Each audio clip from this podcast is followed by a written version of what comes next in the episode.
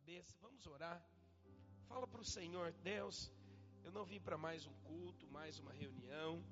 Eu quero ouvir a tua voz, eu quero aprender do Senhor, quero sair deste lugar edificado, fortalecido na minha fé, para avançar, para experimentar o melhor do Senhor na minha vida. Senhor, nesta manhã nós abrimos o nosso coração, nós abrimos os nossos ouvidos espirituais, pois desejamos aprender do Senhor, sermos edificados pelo Senhor. Espírito Santo, eu creio que o Senhor tem pensamentos elevados ao nosso respeito. Por isso, nessa manhã, compartilha conosco a tua palavra e que a tua palavra seja viva, eficaz. Ó oh Deus, em nome de Jesus. Amém. Aleluia. Glória a Deus. Aumenta um pouquinho o retorno, por favor. Estou precisando um pouquinho mais de ganho aqui no retorno, que a minha voz ela está um pouco falha. Peço até perdão para os irmãos. Amém, queridos? Hoje eu quero ministrar para você sobre os pensamentos elevados de Deus. Né, Deus ele tem compartilhado conosco uma palavra de que coisas maiores nós iríamos ver. E enxergar, ver algo maior que o Senhor deseja fazer. Na última semana eu compartilhei que se você tivesse a capacidade de entrar numa máquina do tempo, se existisse, e você então fosse no seu futuro, tivesse a possibilidade de enxergar o seu futuro, e no seu futuro você percebesse que o seu futuro era algo grandioso, o seu futuro ali estava coisas poderosas, inimagináveis na sua cabeça, e você então retornasse para o presente, como que você viveria o presente esperando pelo futuro? Você viveria com uma grande expectativa no seu coração. Por isso é muito importante que a expectativa ela não esteja simplesmente em coisas naturais, mas a nossa expectativa tem que estar no Senhor. Por quê? Porque Ele é o Deus que esteve no nosso passado, Ele é o Deus que está conosco no presente, mas a palavra do Senhor também fala que Ele estará conosco todos os dias da nossa vida. E eu quero dizer algo para você: no seu futuro, se o Senhor estiver lá, vai ser um futuro grandioso, glorioso. Por quê? Porque esse é o nosso Deus.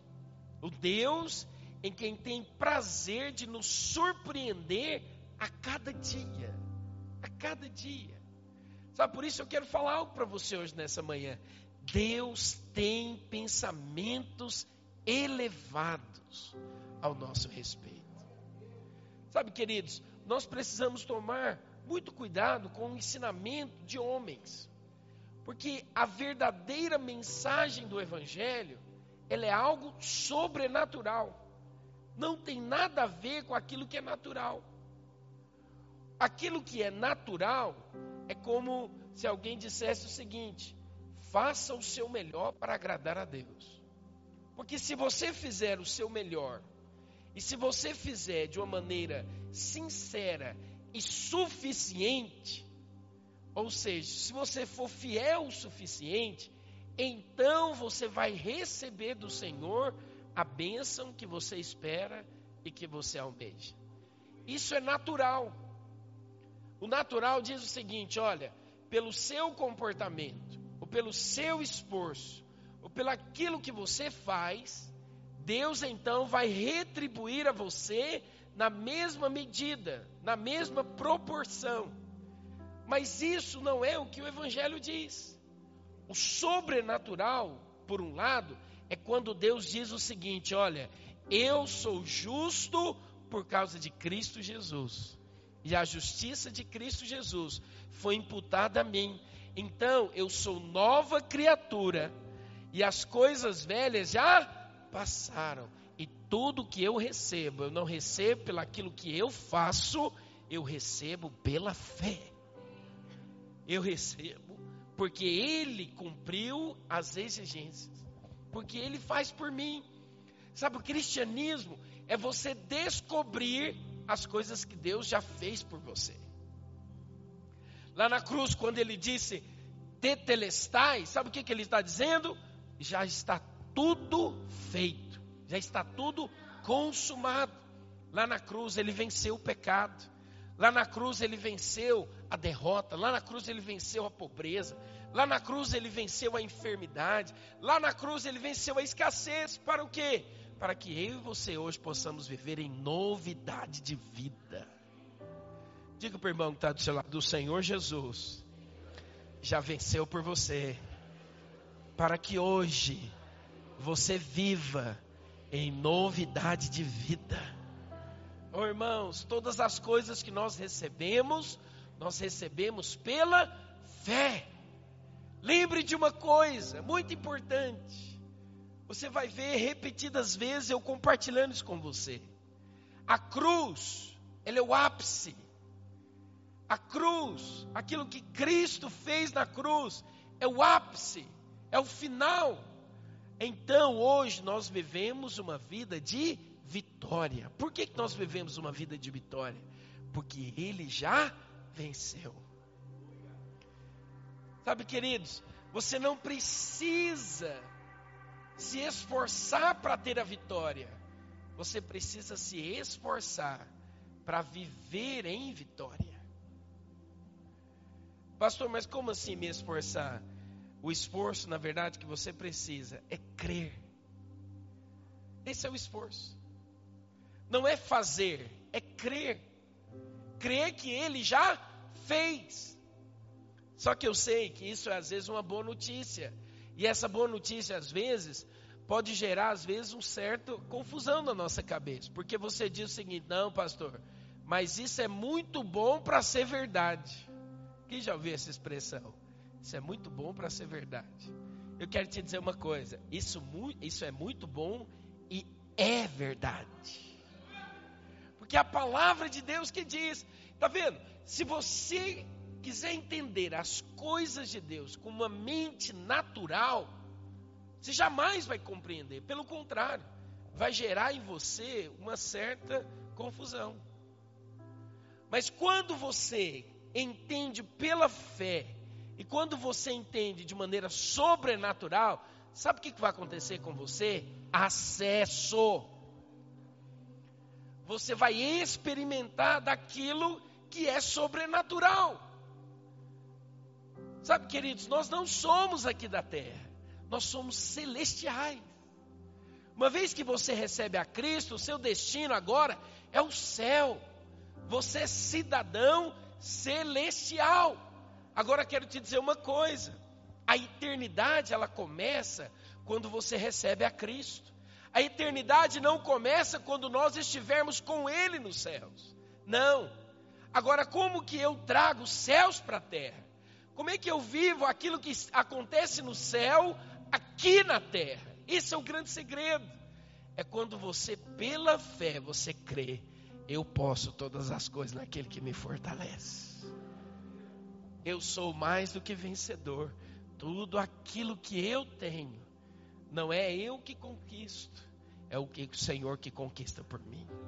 Ele que me dá força, Ele que me dá habilidades, Ele que vai à minha frente, Ele que abre portas. Sabe, Ele que fecha as portas que também precisam ser fechadas. Ele que me transforma, Ele que me muda. A transformação não é o que acontece na força, não, é o Espírito Santo trabalhando dentro de você, mudando você, transformando você. Esse é o grande segredo de você viver uma vida vitoriosa. Porque aquele que tenta fazer, ou que se esforça em fazer, ele percebe que em algum momento ele vai falhar. Por quê, irmãos? Nós somos falhos. Esse corpo que nós temos, ele é corruptível esse corpo que nós temos, o Senhor já disse: Olha, eu vou dar a vocês um corpo glorificado. Eu vou dar um outro corpo, por quê? Porque esse corpo que nós temos hoje, ele, a tendência dele é para o erro, é para a falha. Por isso, deixe de viver segundo aquilo que você consegue, da sua maneira. Quando é que você experimenta daquilo que Deus tem, do céu descer para a terra?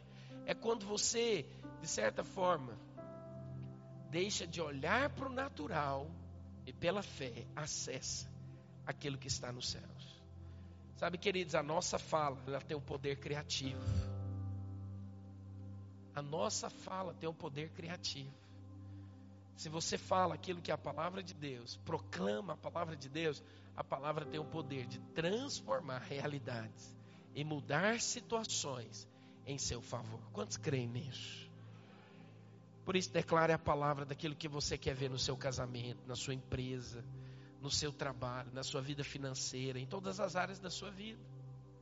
Olha quais são os pensamentos elevados de Deus. Abra sua Bíblia comigo, em Isaías 55, versículo 9. Aqui nesse texto, eu quero discorrer com você sobre esse texto aqui de Isaías 55, pois aqui Isaías compartilha quais são os pensamentos de Deus. Olha o que ele diz então a partir do versículo 8: Porque os meus pensamentos não são os vossos pensamentos, nem os vossos caminhos, os meus caminhos, diz o Senhor. Porque assim como os céus são mais altos do que a terra, olha que interessante, assim como os céus são mais altos do que a terra, Assim são os meus caminhos mais altos do que os vossos caminhos, e os meus pensamentos mais altos do que os vossos pensamentos. Os pensamentos dos homens naturais, eles são terrenos, mas os pensamentos de Deus, os caminhos de Deus, eles são mais elevados. Por quê, queridos? Porque eles são celestiais. Nós precisamos então andar de acordo com os pensamentos e os caminhos elevados de Deus. Você precisa entender que Deus dos céus, Ele não está lá para te punir, Deus dos céus, Ele não está lá para levar você, sabe, a disciplina, não. Deus, Ele está o tempo todo pensando coisas boas ao seu respeito. Deus, Ele está o tempo todo planejando maneira de te promover. Você precisa entender isso. Você precisa que os seus pensamentos se alinhem aos pensamentos de Deus, que são elevados. Quando nós entendemos isso, o que, que então nós podemos experimentar?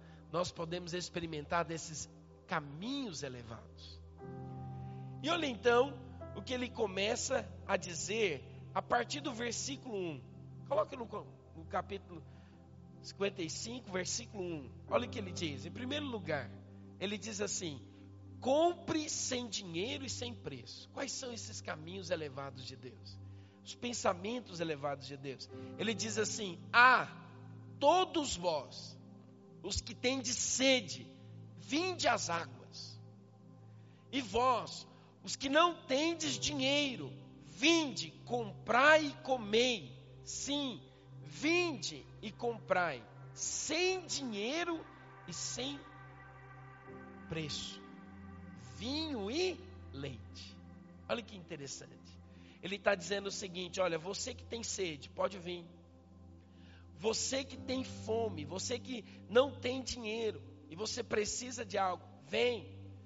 E eu quero dizer, você vai comprar, você vai comer. E eu quero dizer o seguinte: o que eu quero te oferecer não tem preço. O dinheiro não paga. Você não tem, não tem preço que pode pagar. Não tem dinheiro que possa pagar. Por quê? Porque não tem preço. E o que, que vocês vão vir comprar? Vinho e leite. O que, que o vinho simboliza? O pastor Wilson ontem compartilhou conosco. A alegria. Ele está dizendo o seguinte: vem, compre, sem dinheiro e sem preço, a alegria. Sabe o que, que o leite também simboliza? A palavra do Senhor fala que Deus iria conduzir o povo de Israel para uma terra que manava leite e mel. Sabe o que, é leite? Desfrute, fartura. Você pode perceber, leite significa alimento. Ele está dizendo: olha, a graça que eu quero derramar sobre vocês é um caminho sobremodo elevado. Não é segundo a lei, porque a graça, qual que é a diferença da lei e da graça? A lei é você merecer. A graça é favor e merecido. Ele está dizendo o seguinte: olha, você precisa, você tem necessidade de algo, eu quero dizer para você, a minha graça, ela vai dar para você. A minha graça, ela vai estender sobre você. O que, que ela vai estender sobre você? Ela vai estender a minha bênção. Oh, irmãos, como é importante você ter a bênção de Deus sobre a sua vida. O que, é a bênção de Deus? A bênção de Deus, de maneira prática, são portas abertas. A bênção de Deus é você ser conduzido pelo Senhor a acessar aquilo que de maneira natural você não conseguiria. Essa é a bênção de Deus. Você já percebeu alguém que é abençoado? Como é que ele anda? Ele anda sorrindo. Ele anda como alguém alegre. A bênção de Deus sobre a vida dele é algo que o leva a acessar um desfrute. Sabe, queridos, o convite do Senhor hoje é para que possamos desfrutar da sua graça desfrutar do favor imerecido que está disponível a nós. Por isso, não viva no seu relacionamento com Deus, sabe aquele relacionamento do seguinte: não, eu fiz certo, então Deus vai me abençoar. Não, ixi, olha, pisei na bola, fiz algo errado, então Deus vai me punir. Não, Deus não é assim. Não viva com Deus na base da troca também, da barganha. Não, se eu fizer algo para o Senhor, se eu entregar algo para o Senhor, então Ele vai me retribuir, me dando de volta aquilo que eu desejo. Não, queridos, em relação a Deus, independente daquilo que você faça ou deixe de fazer, a graça dele diz o seguinte: eu vou te abençoar. Sabe por quê? Porque a graça é sempre dar. A graça, ela nos comunica, ela nos coloca, ela nos conecta. Preste atenção nisso. A palavra do Senhor diz em João 3,16: o que, que ele diz? Deus nos amou de tal maneira. Ele te amou de maneira incondicional. Antes mesmo que você pudesse fazer alguma coisa, Antes que você pudesse oferecer algo para ele, ele disse o seguinte: Olha, eu amo tanto o homem, eu tenho tanto prazer no homem, que eu vou dar o meu melhor. Então o que, que Deus fez? Ele deu o seu melhor. Ele deu Cristo. Ele diz: Olha, eu amei o mundo de tal maneira que eu dei Cristo, para que todo aquele que nele crê não pereça. Olha qual que é a vontade de Deus: é que você não pereça, mas que você tenha uma vida abundante. Por isso, você precisa hoje se apegar à graça de Deus, porque a graça de Deus, ela comunica, ela nos coloca, ela nos leva a acessar aquilo que Deus tem de melhor. Quando você vive com um sentimento de débito diante de Deus, o que, que acontece com você? Você vai viver uma vida ruim. Sabe, tem muitas pessoas que vivem sujeitos à lei, porque eles caíram no pecado, porque eles fizeram algo errado. Aquele que vive na, nessa demanda com Deus, porque a lei é demanda. Aquele que vive com o sentimento de um erro, de uma falha, o que, que ele está? Ele está em demanda com Deus. Então ele diz o seguinte: olha, Deus não vai me abençoar. E o que é mais interessante é que aquilo que você fala, o inimigo ele pega essas palavras e gera situações e circunstâncias para que fique evidente de que Deus esqueceu de você. Você já percebeu isso? Aquele que vive em demanda, ele diz o seguinte: é luta, todo dia é luta, é não é verdade? ele sempre vai estar o quê? Ele sempre vai estar com aquele pensamento: não, Deus não me ama. Deus se esqueceu de mim. Ou ele vai estar com aquele pensamento seguinte: eu não mereço. Por que, que eu não mereço? Porque eu falhei, porque eu errei, porque eu fiz algo que estava contrário à vontade de Deus. Eu posso falar uma coisa? Deus já sabia que você ia errar. Deus já sabia que você ia falhar. Deus já sabia que às vezes você ia pisar na bola. Quando ele decidiu entregar a Cristo, ele já sabia que você não ia fazer tudo correto. Mas mesmo assim, mesmo sabendo, porque preste atenção, Deus ele é atemporal, ele é fora do tempo, ele que controla o tempo. Ele já sabia de todas as coisas, mas mesmo assim, mesmo sabendo, o que, que ele fez? Ele decidiu entregar a você aquilo que ele tinha de melhor. Sabe por que, que eu quero hoje falar para você isso? Porque não há nada que você precise que ele vai negar a você. Porque você falhou, porque você errou, porque você fez algo ruim. Sabe o que é interessante? Aquele que vive pela lei, ele vive em demanda com Deus. Ele vive o tempo todo achando que Deus vai puni-lo por causa do seu pecado, por causa da sua falha. Essa é a essência da lei. Por que, que Deus deu a lei? Para que as pessoas pudessem perceber que elas eram falhas e clamassem então pelo Salvador. Mas sabe o que, é a graça? A graça é o sentimento de que Deus vai me suprir em todas as minhas necessidades. Se você acorda de manhã consciente de que Deus está lhe fornecendo sabedoria para o dia, fornecendo pão diário, fornecendo proteção, o que, que vai acontecer com você? Você vai viver uma vida melhor. Você vai viver uma vida exitosa. Sabe, eu quero desafiar você a acordar todas as manhãs, sabe? Pode ficar tranquilo. Deus ele não vai ficar olhando se você está com um bom hálito ou um mau hálito. Para ele você pode acordar de manhã sem, sem escovar os dentes e dizer: Eu sou amado de Deus. Eu sou precioso aos olhos de Deus. Deus me ama. Ele vai me dar sabedoria. Ele vai me dar suprimento. Sabe, ele vai à minha frente. Ele vai me dar aquilo que eu preciso. Ele vai me surpreender. Eu quero desafiar todas as manhãs você acordar, dizer, sabe, eu creio que o meu Deus, ele vai se levantar em meu favor que Ele vai fazer aquilo que eu preciso que seja feito. Às vezes você tem coisas, tem problemas para resolver amanhã, segunda-feira, brava. Acorde, antes de você ficar pensando, antes de você ficar meditando o que deve fazer para resolver aquele problema, acorde de manhã e diga para Ele: Senhor, eu creio que o Senhor pode resolver esse problema para mim. Eu creio que o Senhor pode fazer aquilo que eu não consigo fazer. Quando você vive dessa maneira, você vive então segundo os pensamentos elevados de Deus. O que, que é a graça? A graça é Deus dizendo para você: olha, eu quero fazer por você muito além daquilo que você possa imaginar. Sabe o que, que a graça na pessoa de Cristo ela fez conosco? Ela nos qualifica, a graça nos qualifica para acessarmos a cura para acessarmos uma prosperidade.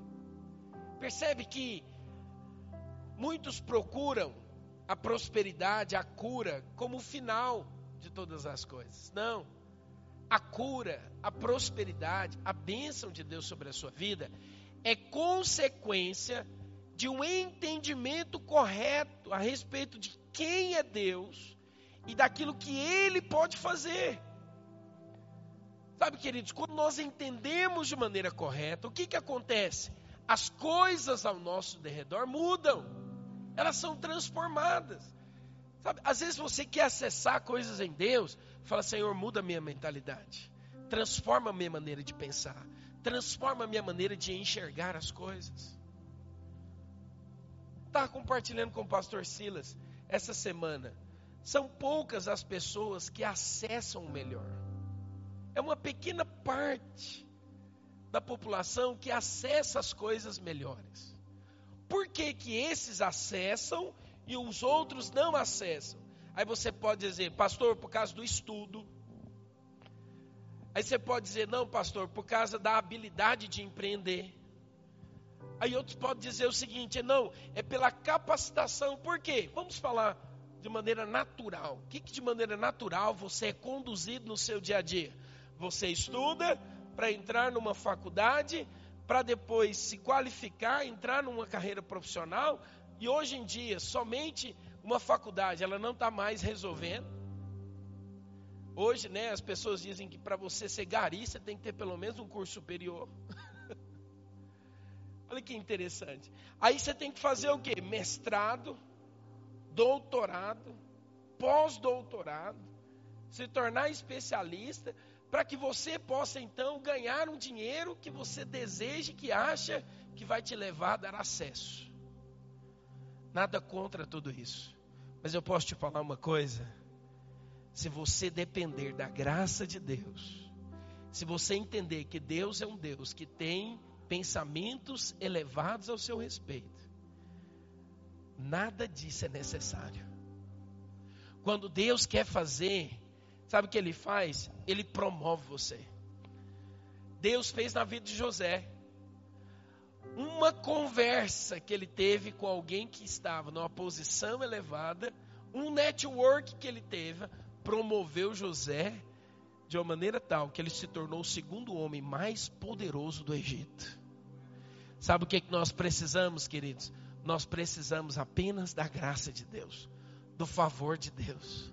Ah, pastor, isso é muito bom para ser verdade. Sabe de uma coisa, queridos? Uma coisa é você ouvir a graça, outra coisa é você experimentar da graça. Eu oro para que nesses dias você não apenas tenha conceitos na sua mente, eu oro para que nesses dias você tenha acesso. Porque quando você acessa, quando você vive aquilo que a palavra de Deus está dizendo, sabe o que vai produzir em você? Em primeiro lugar, solidez para caminhar em Cristo mas também você vai ter um testemunho para contar a outro. Funciona!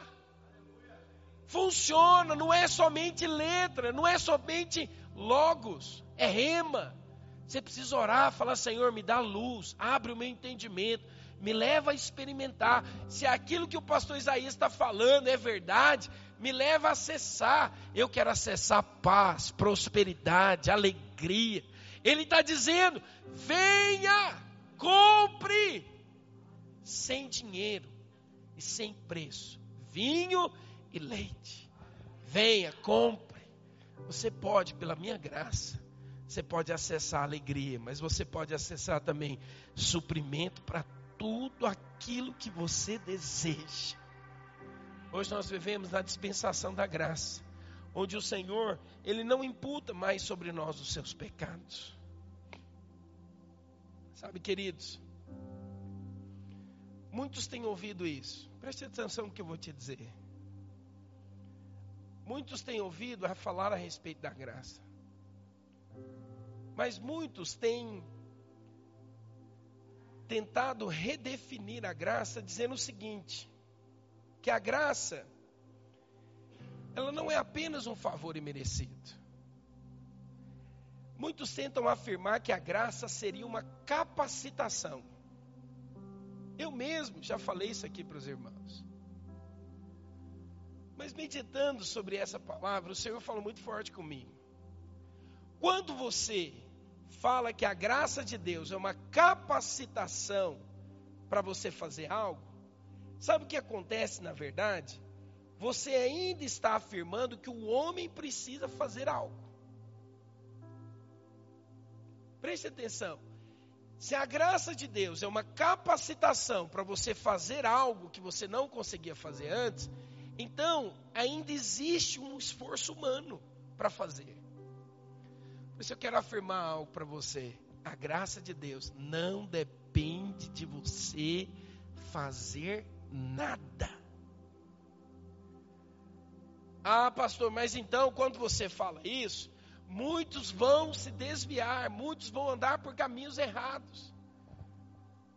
Sabe, queridos, eu creio que quando aquele que tem entendimento da graça de Deus, ele se aproxima de Deus, ele vive de uma forma diferente. Sabe por quê? Porque ele se sente profundamente amado. Sabe qual que é o segredo de você então acessar as coisas em Deus? é ter essa revelação. Eu sou amado de Deus. Eu sou a menina dos olhos de Deus. Eu sou aquilo que o Senhor deseja.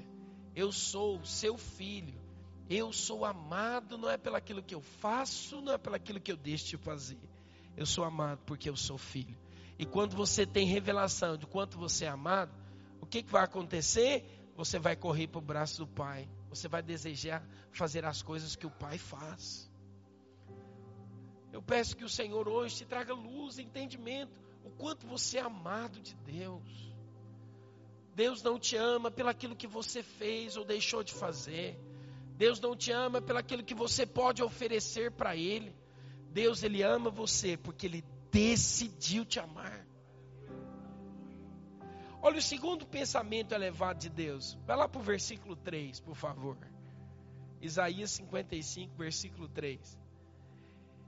Ele diz o seguinte: Inclinai os ouvidos e vinde a mim, ouvi, e a vossa alma viverá, porque convosco farei uma aliança perpétua, que consiste nas fiéis misericórdias prometidas a Davi.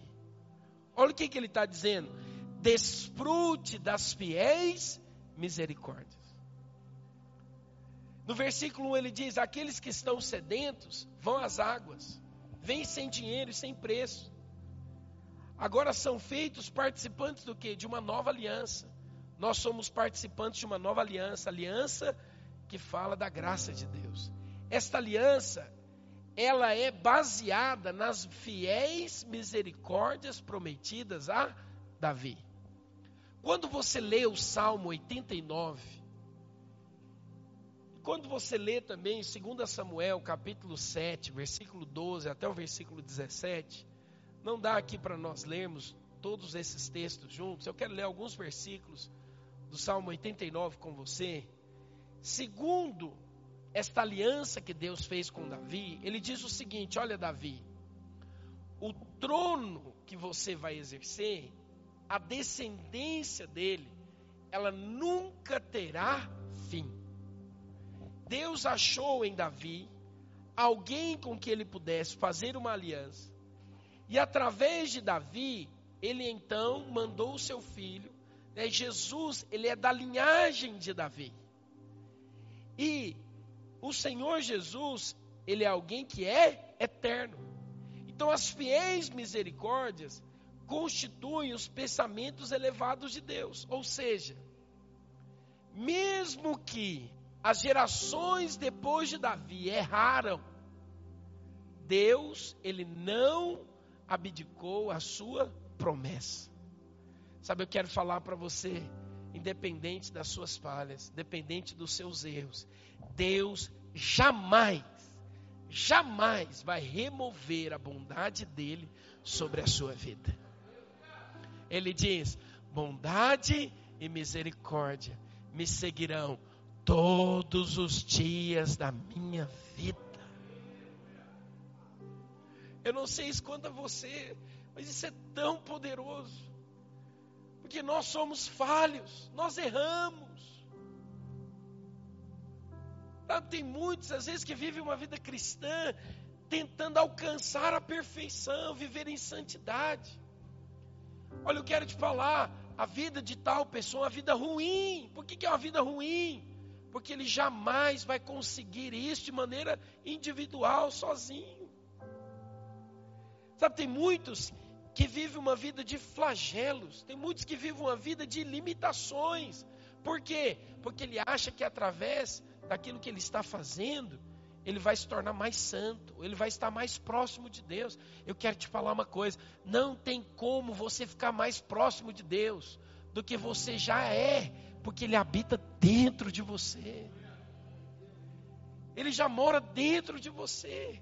Sabe o que, que você precisa? Você precisa orar todos os dias, falar: Senhor, abre os meus olhos, tira as escamas dos meus olhos.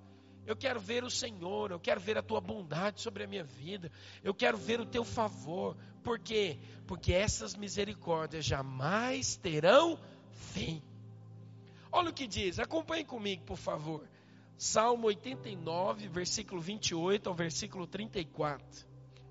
Olha o que, que o Senhor ele fala para Davi.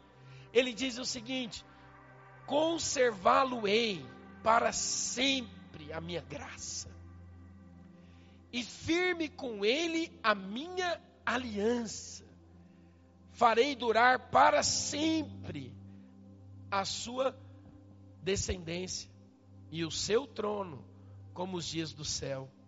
E os seus filhos, se os seus filhos desprezarem a minha lei e não andarem nos meus juízos, se violarem os meus preceitos e não guardarem os meus mandamentos, então punirei com vara as suas transgressões e com açoites a sua iniquidade. Mas jamais retirarei dele a minha bondade, nem desmentirei a minha fidelidade. Não violarei a minha aliança, nem modificarei o que os meus lábios profetizaram. Sabe o que, que o Senhor está dizendo? Olha, se eles falharem, eu posso discipliná-los. Você sabia que até a disciplina é graça de Deus? Porque o pai que ama, ele não disciplina para perdição, ele disciplina para o conserto, para restabelecer a posição. Você sabia, a disciplina, ao contrário de que muitos pensam, ela não é para punição, ela é para correção. Então Deus, o pai que ama o filho, ele disciplina por quê? Para que ele não se perca. Da mesma forma também, na graça de Deus, quando ele nos disciplina, é para falar o seguinte: olha, volta à origem. Esse não é o caminho correto.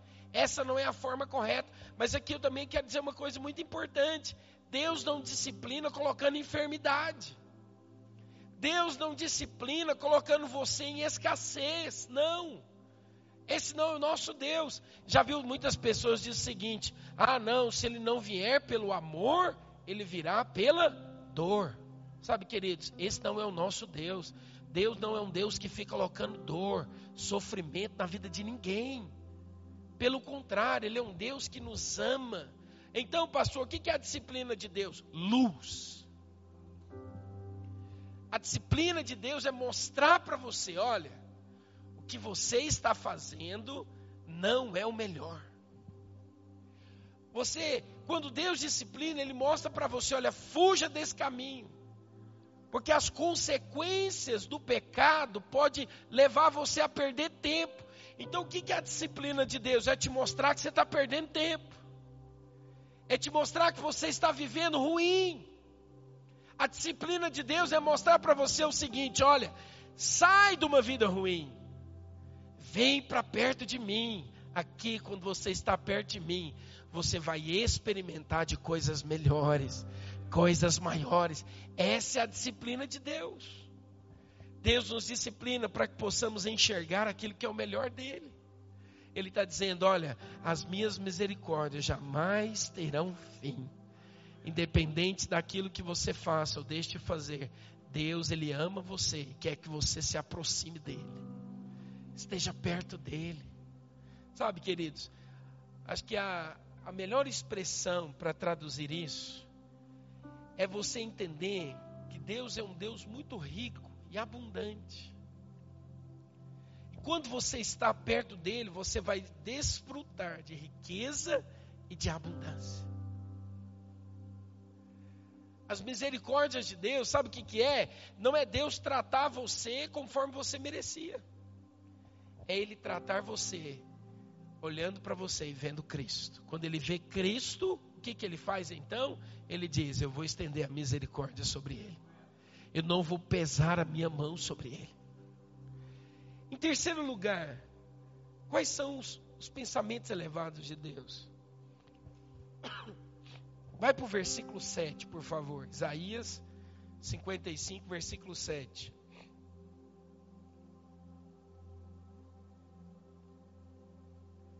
Olha o que ele diz: Deixe o perverso seu caminho, o iníquo os seus pensamentos. Converta-se ao Senhor, que se compadecerá dele. Volte-se para o nosso Deus, porque Ele é rico em perdoar. Olha que poderoso.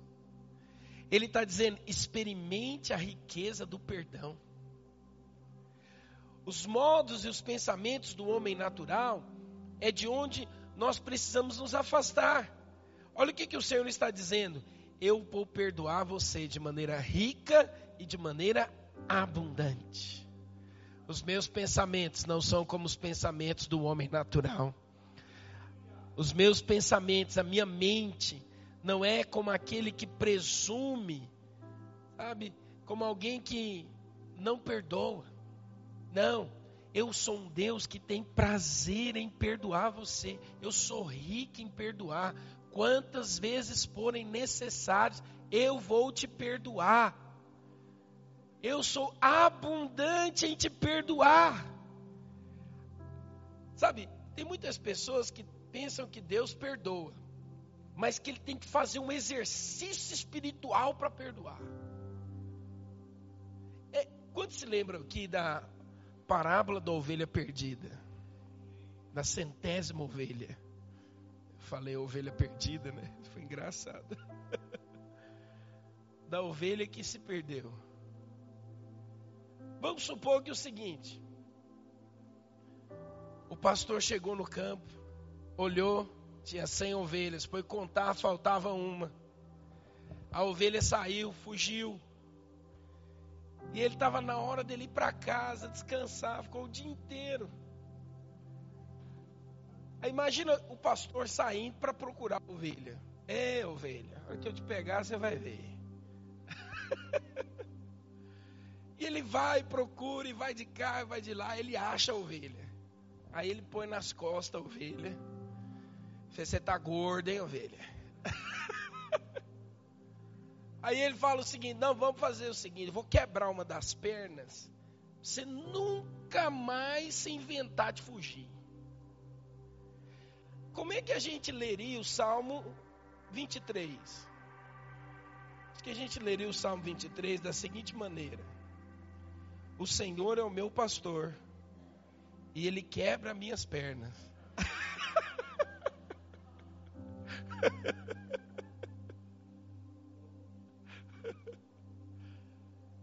Você já viu gente assim quando ele vai perdoar, mas ele. Eu perdoo.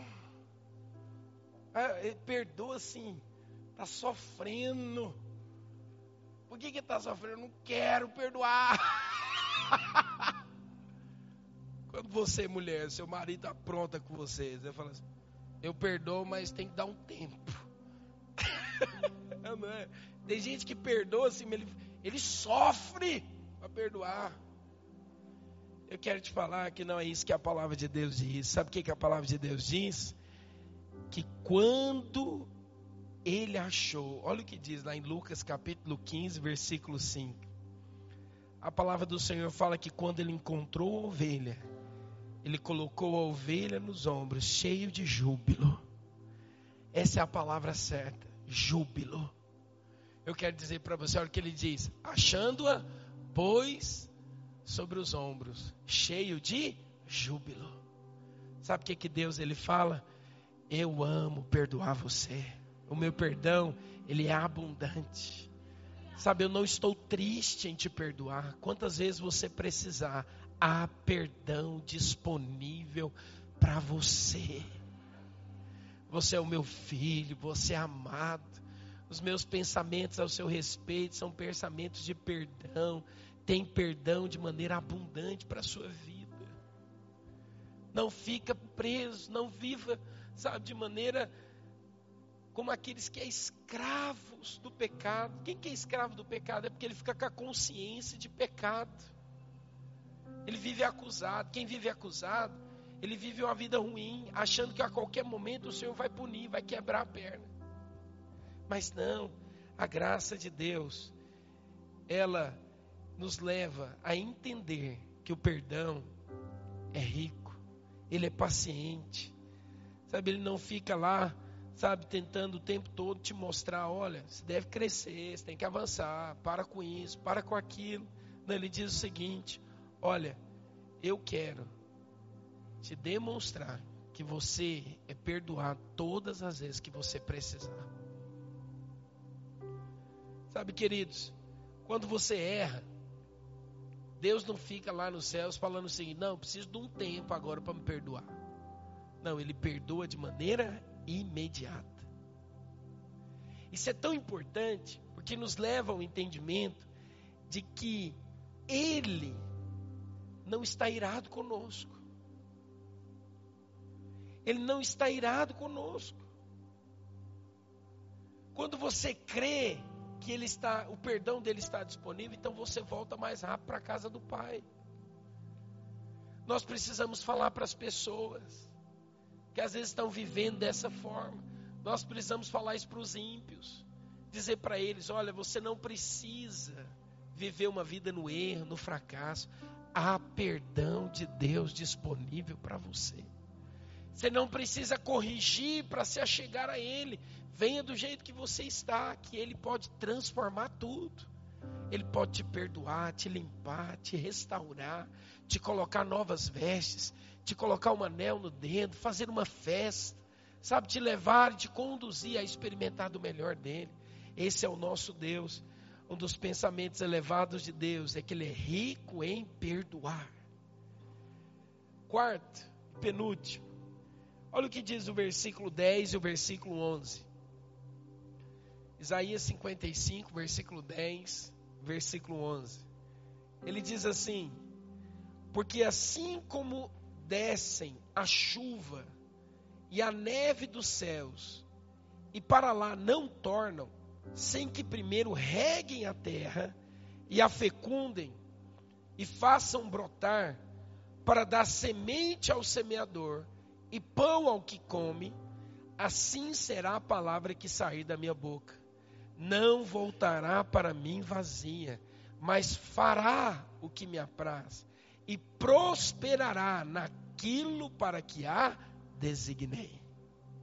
Sabe o que, que o Senhor ele diz? Quais os pensamentos dele? É que a palavra dele é como chuva. A palavra de Deus é como chuva. É como a neve que cai dos céus. Sabe o que é interessante? É que Deus, ele nos dá porções da sua palavra. Um outro exemplo para que você entenda também é o maná.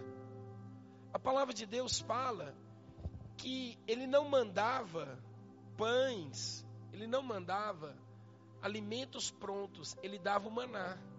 O maná caía do céu. O que, que era o maná? Era um pequeno floco em que eles processavam aquilo e faziam o alimento. Era o alimento dado pelo Senhor dos céus diariamente. A chuva, você pode perceber que quando vem aquelas chuvas torrenciais, o que, que acontece? Ela causa destruição, é ou não é verdade? Mas quando vem aquela chuva de gotejamento, o que, que acontece?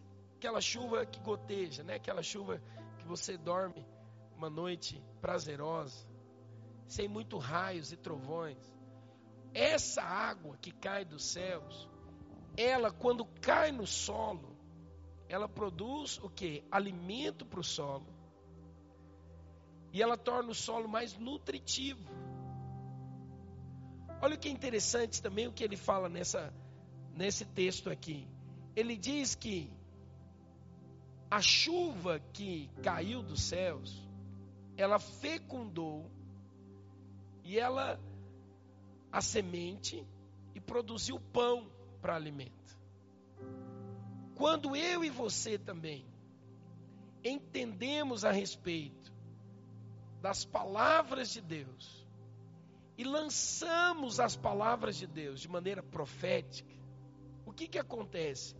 Essas palavras vão produzir pão, vão produzir alimento, vai produzir semeadura. Então entenda que a palavra de Deus é semente. Tudo que Deus nos dá, Ele nos dá em forma de semente. E aqui eu não estou dizendo simplesmente a respeito de dinheiro. É porque muitas vezes, quando nós falamos a respeito de semente, você já logo traduz como algo relacionado à oferta. Não é isso somente. A palavra de Deus está dizendo o seguinte: que a palavra dele na sua boca, uma vez que você semeia, essa palavra vai produzir semeadura.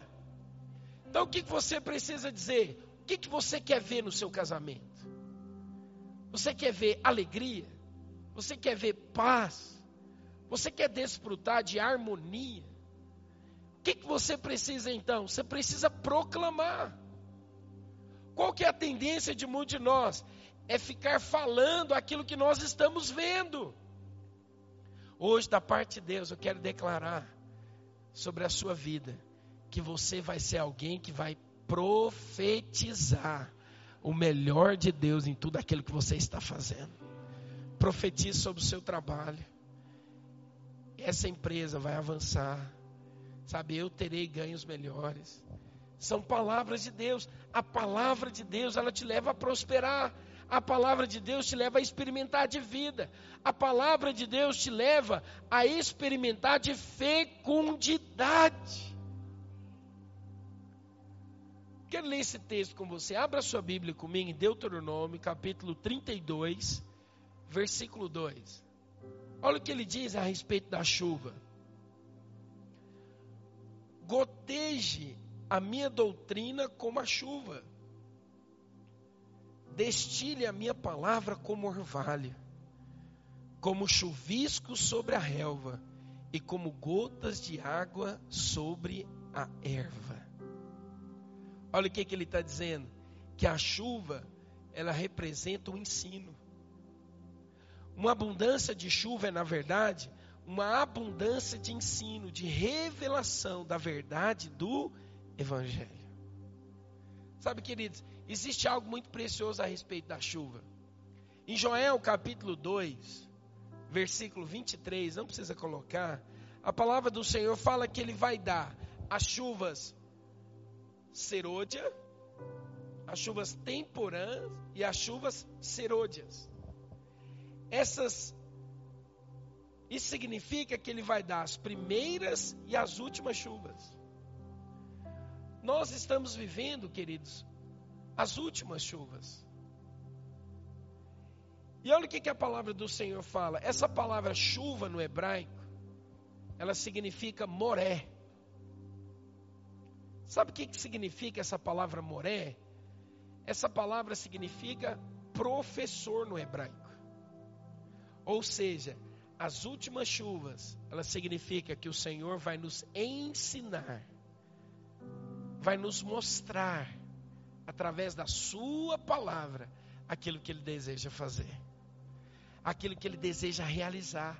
Então você precisa meditar na palavra de Deus, pedir ao Senhor: Senhor, me dá graça, abre os meus olhos, eu quero profetizar, eu quero declarar a tua palavra, pois eu creio que a tua palavra ela é como semente, e aquilo que eu semear, eu vou colher.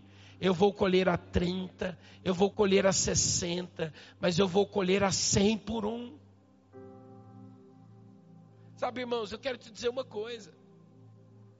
Uma grande lavoura, ela não se torna, ela não é algo que acontece no automático. Ela não é algo que acontece do nada. Não. Uma grande lavoura, ela acontece porque alguém decidiu semear algo. Tem algo interessante que muitas lavouras, na verdade, elas são lavouras para produzir sementes. E é interessante que o potencial de uma semente, ela pode, na verdade, produzir uma lavoura grandiosa. Mas se ninguém semear, não vai ter lavoura grande. Quantos estão me entendendo? Você precisa aprender a semear a palavra de Deus lá na sua casa, em relação aos seus filhos, em relação à sua vida financeira. Semeie, em vez de murmurar, em vez de colocar no outro a condição para que você faça algo. Em vez de você ficar olhando o resultado que o outro está fazendo, comece a semear. Comece a proclamar a palavra. Comece a declarar aquilo que você quer ver. Comece a declarar aquilo que você quer que chegue à existência. E uma vez que você declara, sabe o que, que a palavra de Deus diz? Que você vai experimentar de uma semeadura e de uma colheita abundante. Por último, eu quero chamar a equipe de louvor aqui em cima.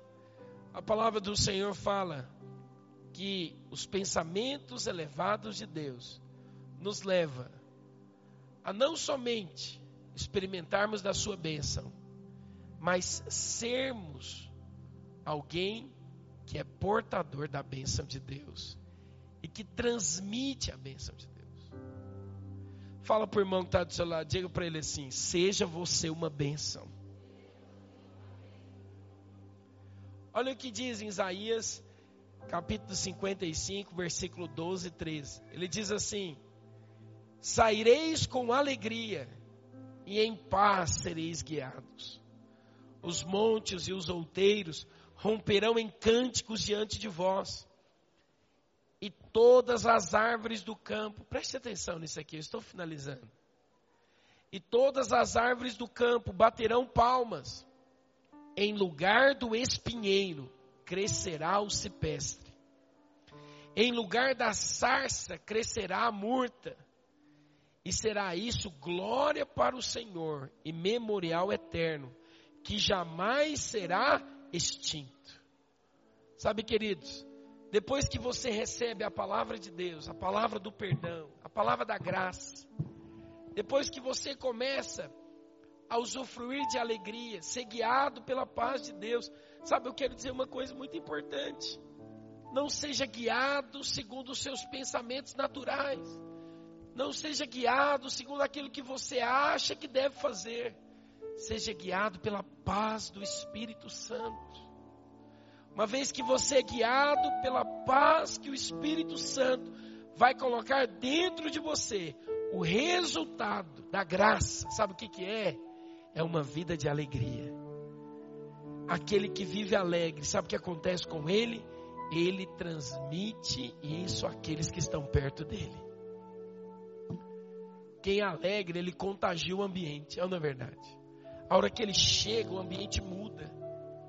É muito interessante, tem pessoas que ele tem esse poder. Você já viu? Tem pessoas que nós desejamos a presença dele.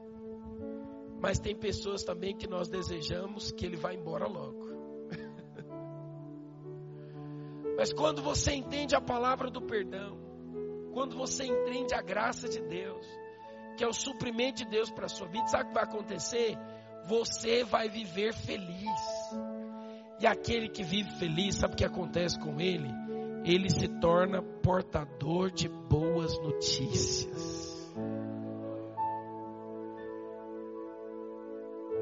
Vez dele precisar de encorajamento, ele encoraja. O Senhor está dizendo, Deus diz para Abraão: Abraão, se tu uma bênção. Olha o que, que esse texto ele diz. Ele diz que no lugar do espinheiro crescerá o cipestre.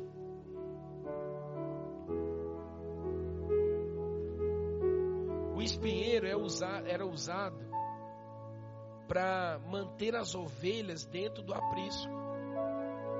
Ao contrário, né, de hoje que nós temos nas fazendas, aquele arame que faz a cerca para manter ali os animais em um cercado, antes eles usavam o espinheiro. É, o espinho fala do que? De algo que incomoda.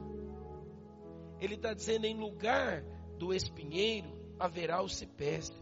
Sabe o que, que ele está dizendo? Em lugar da maldição haverá bênção. Ele diz também o seguinte: olha, em lugar da sarça haverá murta. A sarça era um tipo de urtiga. Quem aqui já teve alguma experiência de pegar em uma urtiga? Meu pai tem uma chácara em Goiânia. Teve uma época que apareceu uma dessas urtigas, ele teve que lá destruir essa urtiga. E eu lembro que um dia nós fomos lá para ver o que, que a gente ia fazer com isso. Irmãos do céu, a gente mal encostou a gente saiu todo pinicando, coçando, coçava. a gente teve que correr para o banheiro para tomar um banho, urgente. Ele está dizendo o seguinte: ó, em lugar da urtiga, da coceira, da irritação, vai crescer a morta. Sabe o que, que a morta é? A mirra. É a fragrância da mirra. Ela pode ser sentida de longe. A mirra, ela exala um perfume um bom perfume de Cristo. Sabe o que, que eu quero dizer? Que aonde você for, você vai transmitir alegria, mas você também vai transmitir um bom perfume de Cristo. Você vai ser uma benção. Na hora que você chegar, as pessoas vão perceber a vida de Deus em você. Esses são os pensamentos elevados de Deus. A minha graça está disponível para você. O meu perdão está disponível para você. Sabe, você não precisa mais viver um tempo de escassez. Eu vou mandar chuvas dos céus todos os dias. A minha palavra vai transformar você. A minha palavra vai te conduzir de maneira tal que você vai ser louvado pelos homens. Sabe, irmãos, eu quero dizer para você, Deus tem pensamentos elevados para você, por isso não viva na escassez. Eu quero desafiar você nesse tempo a orar, a orar, falar, Senhor, eu quero acessar o melhor do Senhor. Eu quero experimentar do melhor do Senhor. Eu não quero simplesmente ter isso como algo que eu aprendi. Não, eu quero experimentar, eu quero ser um testemunho do teu favor onde eu for. Eu quero experimentar de coisas maiores. Sabe, eu quero poder desfrutar de tudo aquilo que o Senhor tem para mim. Quantos desejam isso? Eu quero que vocês coloquem de pé onde você está. Sabe, eu quero que você ore agora por alguns instantes. Quero que você, se você tem liberdade com alguém que está perto de você, passe a mão no ombro dessa pessoa. Eu quero que você abençoe a vida dessa pessoa agora, declarando: Senhor, abra os olhos do meu irmão, abre os olhos da minha irmã, para que ela possa enxergar a tua graça. Ore por ele agora, ore por ela agora. Declare agora sobre a vida dele. Oh Espírito Santo de Deus, abre os nossos olhos para enxergarmos a tua graça, para enxergarmos o teu perdão, para enxergarmos o teu suprimento. Oh Espírito Santo de Deus, nós queremos desfrutar, desfrutar de tudo aquilo que é bom. Nós queremos desfrutar da tua graça. Nós queremos desfrutar da tua alegria.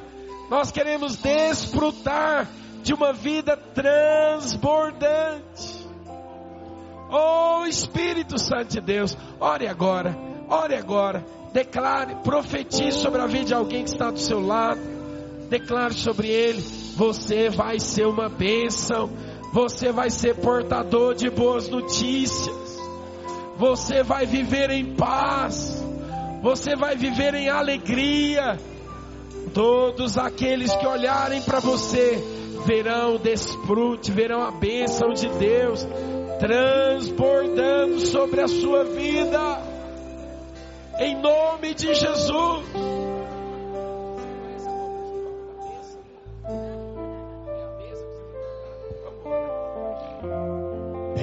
Abençoe e faça brilhar teu rosto em ti conceda. Nós vamos declarar essa canção. Declare sobre a vida do irmão que está do seu lado. E te dê paz. Aumenta o volume aqui do meu microfone, por favor. o. Amém. Amém.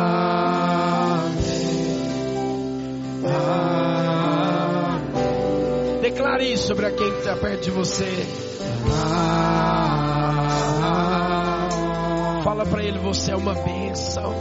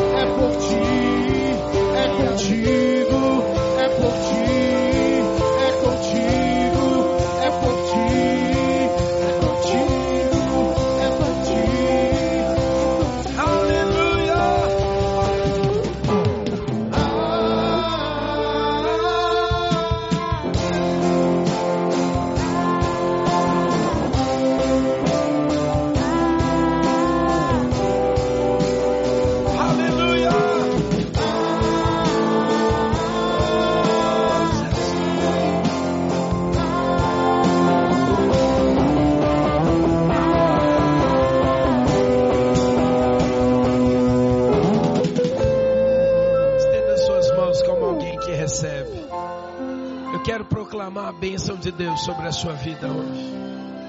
Aonde você for, você vai ser reconhecido como bênção de Deus, como abençoado de Deus. Senhor, hoje nessa manhã, eu quero proclamar sobre a vida dos teus filhos que eles são abençoados. Eles são abençoados ao entrar, eles são abençoados ao sair, eles são abençoados durante o dia, eles são abençoados durante a noite, eles são abençoados com bênçãos espirituais nas regiões celestiais em Cristo Jesus. Tudo que eles colocarem as mãos vai ser bem sucedido. Eu declaro que eles são abençoados com alegria, com paz, com prosperidade. Eles irão experimentar dos teus pensamentos que são elevados em nome de Jesus. Se você pode aplaudir ao Senhor Jesus. Aleluia. Aleluia. Não saia daqui sem dar um abraço em pelo menos dois ou três irmãos. Diga para ele: você é uma benção. Que a bênção do Senhor acompanhe você todos os dias da sua vida. Aleluia. Ao fazermos isso, nós estamos encerrados.